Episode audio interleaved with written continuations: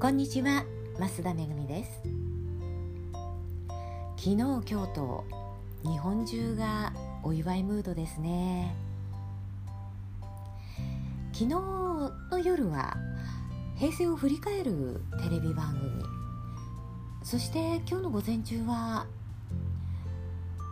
新天皇の即位に伴う行事などを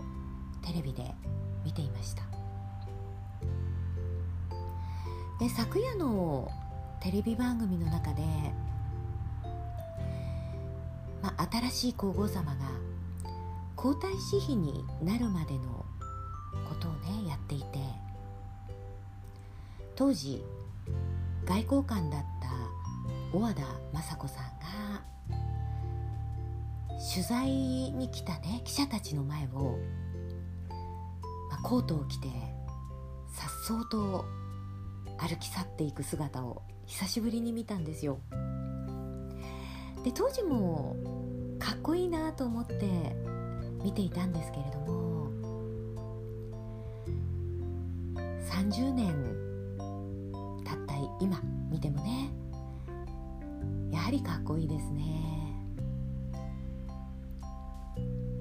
まえー、皇后様と私は同い年なんですよ。で皇太子妃候補としてお名前が挙がった頃多分私が結婚した頃だったんじゃないかなと思うんですけれども当時エリート外交官だった皇后様が外交官というねお立場を捨てて皇室に入るいう決断。そして、まあ、日本という国をね代表して政治が絡まない外交をできるお立場になられる。ということへの期待。などをね思い出しました。で今朝は皇居に向かわれるお車の中から、まあ、皇后様がね窓を開けて笑顔で手を振ってる姿をね拝見してご成婚パレードを思い出したんですね。確かあの日も雨が降っていてご成婚パレードがどうなるかと思っていたら雨が上がったんですよね。これから皇后様としてさらにお忙しい毎日になられるのだと思いますけれども、まあ、お体にお気をつけていただきたいと思います。皇后様に比べると、まあ、私のキャリアなんてね、えー、お恥ずかしいものですけれども、まあ、私も結婚する時にを辞めました。でまあ主婦がね働くって本当に大変なことで特に現在、まあ、40代50代以上の方だと家庭の中をのことをするのは女性というのがね当たり前になってますので仕事で働く時間プラス数時間のね家事労働になるんですよね。で私も専業主婦から仕事を始めて最初はね本当にね頑張りすぎたんですよ。仕事で家を留守にする時には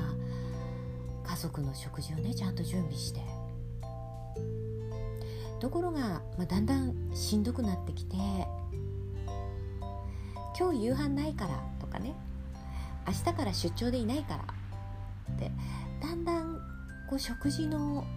準備をあのしなくなりました。でやってみたら意外にねブーイングが出なかったんですね。で私が出張に出るようになったのも次男が大学に入ってからっていうのも、まあ、年齢的なものもあると思いますけれども仕事を始めて数年経ってやっとねあそんなに頑張らなくてもいいんだっていうことに気づいたんですよね。それからすごく楽になりました。もちろん今でも、まあ、洗濯とかねそういうものに関してはやってくれないので3日間出張があれば3日分の洗濯物が山のように溜まっていますけれども、まあ、以前に比べると格段に楽になった。仕事をしているのに専業主婦と同じだけ家事労働をしていたらね体を壊します。なので手を抜けるところは手を抜いて。で手を抜いても意外にブーイングは出ないかもしれないのでねちょこっと手を抜いて様子を見ながら頑張りすぎない。っていうのがね長く仕事を続けているコツかなって思いますはい、えー、今日はこの辺で終わりにしますね